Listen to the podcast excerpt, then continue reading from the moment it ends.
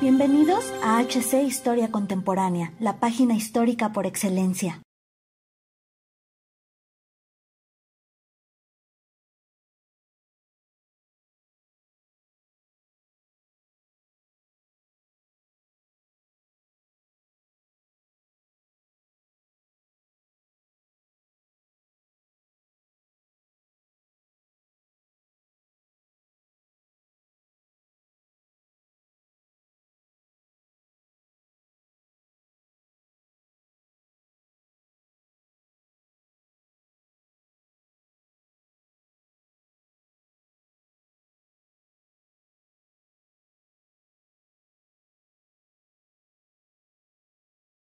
En el año 1152, en el reino galo, se vivía un episodio que podía parecer digno de una telenovela.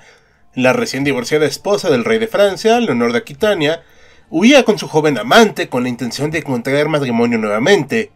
No era un simple episodio amoroso, pues en la huida se escondían las semillas que podían llevar a la destrucción de Francia. Bienvenidos historiadores a un nuevo episodio de Historia Medieval y Antigua, y en esta ocasión nos adentraremos en las guerras medievales. Pero antes de comenzar, les recordamos que puedan dar su like, suscribirse al canal, comentar y compartir el material para llegar a más personas. Ahora, sin mayor dilación, entremos en nuestro relato del día de hoy. El reino de los franceses, término usado en la época, estaba gobernado por la dinastía Capeto, señores de un territorio conocido como la Isla de Francia, la cual abarcaba París y unas cuantas ciudades más. Sus tierras, aunque no eran pobres, palidecían frente a los enormes territorios de sus vasallos, quienes disponían de más guerreros y tierras más ricas. Los reyes de Francia tenían la facultad de ordenar ayuda militar de sus súbditos, pero en más de una ocasión, estos los dejaron peleando solos sus guerras. También podían fungir como jueces entre los nobles, pero preferían arreglar sus diferencias en el campo de batalla. A final de cuentas, Francia, como país, no existía realmente, y entre cada región había dialectos e incluso lenguas distintas. Dentro de sus súbditos, los que más destacaban eran los duques de Normandía, descendientes de vikingos que se habían asentado en el norte del reino y cristianizado y afrancesado. El más famoso había sido Guillermo el Conquistador, quien, siendo pariente del rey de Inglaterra, reclamó el trono inglés a la muerte de este y del cual ya hablamos. Tras una sangrienta guerra civil, los dominios ingleses y normandos pasaron a sus herederos de la casa de Anjou, por lo que esta dinastía pasó a llamarse Angevina. Otro de los ducados más poderosos de Francia era el de Aquitania, ubicado en el suroeste de Francia. Su señor era un hombre anciano que solo tenía una hija de nombre Leonor. Viendo la oportunidad, el rey de Francia arregló el matrimonio de Leonor con su hijo Luis, lo que les daría un poderoso y rico territorio a sus descendientes, ayudando a consolidar el reino. El problema era que el matrimonio no fue exitoso. Leonor y Luis nunca lograron conectar de manera adecuada y tampoco ayudaba el hecho de que Leonor fuera incapaz de darle hijos varones. El matrimonio se rompió con la Segunda Cruzada. Luis, ávido de honor y quizás en busca de una redención cristiana, se embarcó en esta expedición que se convirtió en desastre y de regreso, la enemistad entre los consortes reales era manifiesta y no tardó en producirse la separación. Si lo que buscaba Leonor era causar el máximo daño a su antiguo marido, el nuevo matrimonio era el arma perfecta. En 1152, a tan solo dos meses del divorcio, Leonor se casó con Enrique Plantagenet de Anjou, quien en poco tiempo se convirtió en el rey de Inglaterra, señor de Normandía y, para efectos prácticos, de Aquitania, con lo cual tenía a media Francia en sus manos. No solo eso, si Leonor solo le pudo dar dos hijas a Luis, en cambio, le dio cinco varones a su nuevo esposo, llamado ahora Enrique II, con lo que la sucesión estaba más que asegurada. Observando su error, Luis se dispuso a reparar el daño, y lo primero era conseguir un hijo varón capaz de heredar el trono. Finalmente llegó en 1165 y Felipe fue su nombre, el protagonista de esta historia. Como podemos observar, el panorama era complicado, pues medio reino le pertenecía a un vasallo del rey francés que a su vez era el rey de Inglaterra. El rey Luis se dedicó a lo único que podía hacer, intrigar en contra de su poderoso enemigo, y lo cierto es que no lo hizo tan mal. También es cierto que el rey de Inglaterra cometió errores no pequeños, como la pelea con el arzobispo de Canterbury, Thomas Becket, que terminó con su asesinato en el atrio de la iglesia, un auténtico escándalo para la época. Pero los rivales más formidables no fueron nada más que sus propios hijos, quienes, con la ayuda de Leonor, terminó odiando a su nuevo marido y no paraban de intrigar contra él. Esta era la situación en 1180 cuando Luis finalmente murió dejando en el trono de Francia a su hijo Felipe II como rey de Francia a los 15 años. Su primera prueba de fuego no tardó en llegar. Su tío Enrique de Champaña se alzó en armas pensando que solo era un muchacho poco peligroso, pero Felipe demostró estar a la altura de las circunstancias y se hizo de aliados para dominar a su tío. En esos años, Enrique II también tuvo que afrontar la rebelión de su hijo y nuevo heredero, Ricardo llamado Corazón de León. En este caso, la rebelión fue exitosa con la ayuda no desinteresada de Felipe de Francia, quien en ese momento se convirtió en su aliado. Era una unión endeble y momentánea que podía romperse de un momento a otro, pero antes de que ello ocurriera, un asunto de Tierra Santa llamó la atención de los reyes europeos, Jerusalén, la cual fue conquistada por Saladino. Eran los inicios de la Tercera Cruzada. Ricardo era un fervoroso guerrero que buscaba oportunidades para demostrar su valía y aquella no podía ser mejor ocasión. Felipe era más pragmático, pero tampoco podía hacerse loco ante el fervor cruzado, por lo cual también se embarcó en la cruzada en 1190. Presuroso por terminar cuanto antes, Felipe llegó antes que Ricardo a Tierra Santa, donde los cruzados buscaban tomar la ciudad de Acre. Ricardo llegó meses después y juntos lograron tomar esta ciudad. Pero Felipe ya estaba harto y proclamó que había logrado metas suficientes para salvar la cara y se regresó a Francia. Ricardo evidentemente siguió adelante, pero no logró tomar Jerusalén.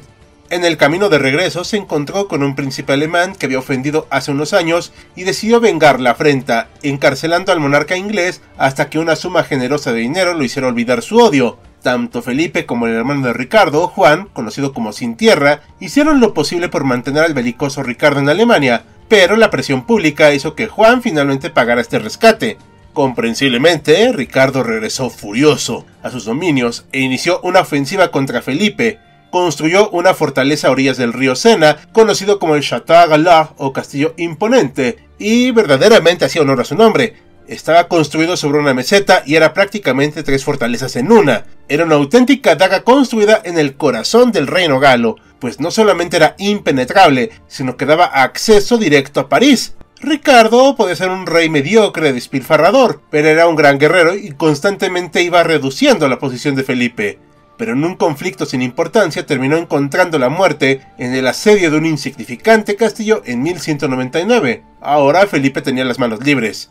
Aunque en teoría la corona inglesa debía pasar al sobrino de Ricardo, un muchacho de nombre Arturo, Juan Sin Tierra fue nombrado heredero por su hermano, pues desconfiaba de Arturo, quien había sido criado en la corte francesa, una fuente segura de posibles conflictos, pues no todos estaban aceptando gustosamente a Juan. Otro problema vino con el matrimonio de este con Isabel, heredero de unas prósperas tierras al sur de Francia y previamente comprometida con el vástago de una poderosa familia local. Los agraviados acudieron con Felipe para hacer justicia, y éste respondió con gusto. Durante la guerra, Juan capturó a su sobrino Arturo, el cual no fue visto con vida nunca más. La conclusión era lógica. Juan había asesinado a su sobrino, quien para muchos de sus súbditos era el legítimo rey de Inglaterra, y empezó a perder partidarios y territorios a una velocidad alarmante.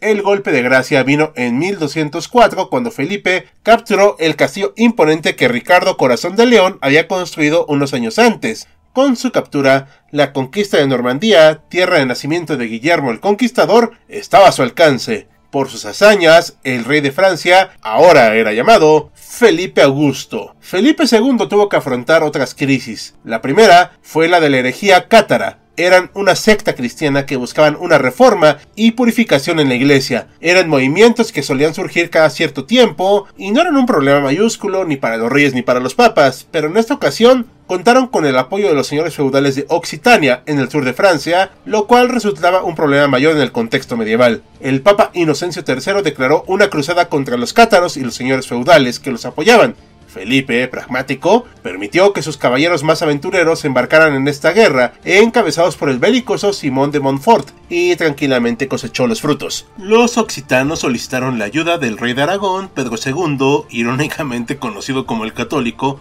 por su victoria contra los musulmanes en las Navas de Tolosa en 1212. La batalla decisiva se dio en Muret al año siguiente, con una victoria contundente cruzada contra los provenzales y aragoneses. Dicha batalla aseguró a Felipe Augusto el dominio de Francia en el sur sin apenas mover un dedo.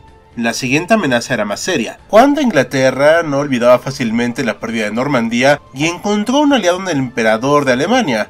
Los dos armaron sus huestes con la intención de acabar con Felipe, pero no se coordinaron adecuadamente. Juan atacó muy rápido y fue derrotado. Las tropas angevinas que quedaban, junto con las de sus aliados, se enfrentaron a Felipe en la batalla de Bouvines en el año 1214. La victoria fue contundente para los galos. Después de una serie de guerras menores, llegó la paz entre ambos reinos. Los descendientes de Juan sin tierra debían abandonar todo territorio francés, con excepción de una pequeña parte en el suroeste de Francia conocido como Guyena. Felipe II Augusto había dejado un reino poderoso, con finanzas y administración sólidas, y convertido en el poder indiscutible de Europa. Pero aquella pequeña región al sur de Francia se convirtió en una manzana de la discordia en el siglo siguiente, y las campanas de la guerra volvieron a sonar con mucho mayor fuerza en lo que el mundo conoció como la Guerra de los 100 años. Y eso es todo por hoy, historiadores, y leeremos sus comentarios. Dejamos estas preguntas. ¿Felipe Augusto merece ser conocido como uno de los reyes más poderosos de la Europa medieval? ¿Sabían de su existencia? Los leeremos. Y con estos cuestionamientos terminamos un capítulo más de historia antigua y medieval, en espera que haya sido de su agrado e interés, como cada video. Agradecemos a nuestros mecenas de Patreon como Félix Calero y Jan Jaimes, así como los de YouTube Sergio Lugo, Salvador Rivas y Francisco González. Recuerda que puedes unirte a ellos y apoyar al canal mediante las acciones que ya conoces en Patreon, YouTube y nuestras demás redes. Sin nada más que añadir, yo soy Hal con un guion de Joaquín Hernández, despidiéndose con la promesa de vernos pronto en otro evento histórico.